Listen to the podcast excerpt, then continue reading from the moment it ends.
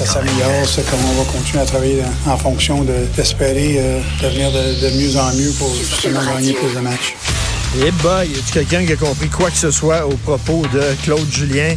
On va continuer d'espérer que de travailler fort. En fonction d'espérer euh, devenir de, mieux en mieux pour justement gagner plus de matchs. On espère, souhaiter, rêver de travailler de mieux en mieux pour peut-être éventuellement un jour, dans un futur proche, peut-être gagner, qui sait, plus de matchs. Boy, OK. Alors bon, et on finit par gagner. C'est la fin de la grande suite de défaites et que je suis content. Vous pouvez pas vous imaginer à quel point je suis heureux ce matin.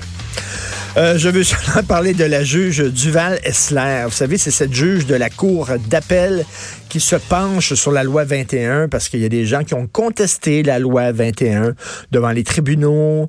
Euh, ils ont été déboutés, sont allés en cour d'appel. Et là, comme vous le savez, Frédéric Bastien, historien, euh, qui songe à se lancer dans la course au leadership au PQ, qui a porté plainte. Louise Mayou, militante pour la laïcité, qui a porté plainte aussi contre la juge en chef parce qu'elle avait des propos où vraiment son jupon dépensait, sa burqa dépensait, elle était visiblement pas objective, elle était contre la loi 21 et elle devait prononcer un discours, une conférence devant une organisation qui s'appelait Lord Reading. C'est un groupe qui fait activement campagne contre la loi 21. Et là, M. Bastien a déposé une plainte en disant, mais voyons donc, on veut dire, juge. Elle juge est, censée être objective et elle s'en va, après ça, prononcer une conférence devant un groupe qui s'oppose à la loi 21. Ça n'a pas de maudit bon sens. Finalement, c'est désister. Euh, ça, c'est la réaction de Frédéric Bastien. La juge du Val-Esler se désiste de la conférence devant l'organisation Lord Reading, ce groupe qui fait campagne contre la loi 21. Elle reconnaît donc une partie de sa faute. Le devoir révèle de nouvelles informations compromettantes sur la juge ce matin. La procureure générale Sonia Lebel doit demander à la juge de se récuser. Mettez-en qu'elle doit se récuser. Mettez-en. Donc, elle n'est pas allée devant l'organisme dont, finalement, c'est parce que c'est fait pincer la main dans le pot. Parce que si personne avait dit, hey, ça n'a pas de sens qu'elle soit là, elle serait allée. Donc, en n'y allant pas, elle avoue qu'elle commettait une bévue et une gaffe en y allant. Donc, pourquoi elle est là? Pourquoi elle est en Elle doit sacrer son camp. Elle est absolument pas objective. Frédéric Bastien a tout à fait raison. Là, vous avez vu tout le débat concernant The Irishman ce film de Martin Scorsese, extraordinaire. Un film extraordinaire de la part d'un cinéaste qui est rendu vieux, qui n'a rien à prouver, qui est un maître, qui fait un film lent, un film brillant, un film élégiaque, un film, c'est vraiment là un maître au sommet de sa forme. C'est un film incroyable, trois heures et demie. Et là, la grosse affaire, c'est qu'Anna Paquin, qui a déjà gagné un Oscar pour la leçon de piano il y a plusieurs années, elle joue la fille de Robert De Niro et elle ne parle pas beaucoup elle dit sept mots. En anglais, sept mots. En français, dix mots.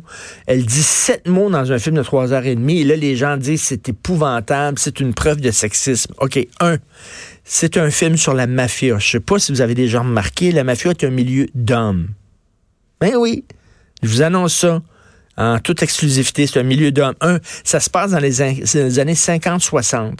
D'autant plus que c'est un milieu d'hommes, c'était dans les années 50-60. Et sa fille, à un moment donné, au début du film, il parle de sa fille, Robert De Niro, puis il dit, elle ne parle pas beaucoup. Elle est intimidée. C'est une petite fille qui est très timide. C'est ça, le Christy drôle. C'est ça, son rôle. Elle ne parle pas. Et justement, à un moment donné, dans le film, lorsqu'elle grandit, elle vieillit, elle réussit à parler à son père, puis elle dit pourquoi tu fais ça, papa, puis tout ça, c'est sept mots, mais c'est sept mots punchés. Pourquoi?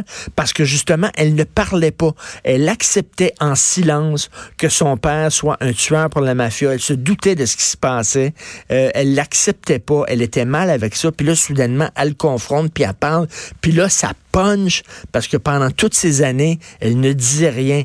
OK, c'est ça un film, c'est ça une œuvre d'art. Il faut-tu falloir, comme euh, Sophie, euh, ma conjointe, écrit ce matin, il va-tu falloir maintenant regarder un film avec un chronomètre pour dire, attends une minute, le nombre de répliques que dit euh, les comédiens que disent les comédiens mâles vis-à-vis le nombre de répliques que disent les comédiennes? Puis là, on va pouvoir comparer. Tabarnouche, arrêtez, c'est une œuvre d'art. tu sais, dans Sex and the City, vous avez vu la, fameuse série Quatre femmes qui s'envoient en l'air, puis tout ça. Ben, c'est surtout des femmes dans cette série-là, puis les gars sont là très de façon accessoire. Ils servent seulement euh, comme joke ou alors euh, c'est des on va-tu commencer à regarder? Il n'y a pas d'autres combats féministes qui sont plus importants que ça. C'est un film magistral, c'est un grand film. Et là, soudainement, soudainement, on dit oui, mais c'est pas si bon parce que elle dit seulement cette. Ah, c'est n'importe quoi. Regardez ce film-là, c'est absolument incroyable. Vous écoutez politiquement incorrect.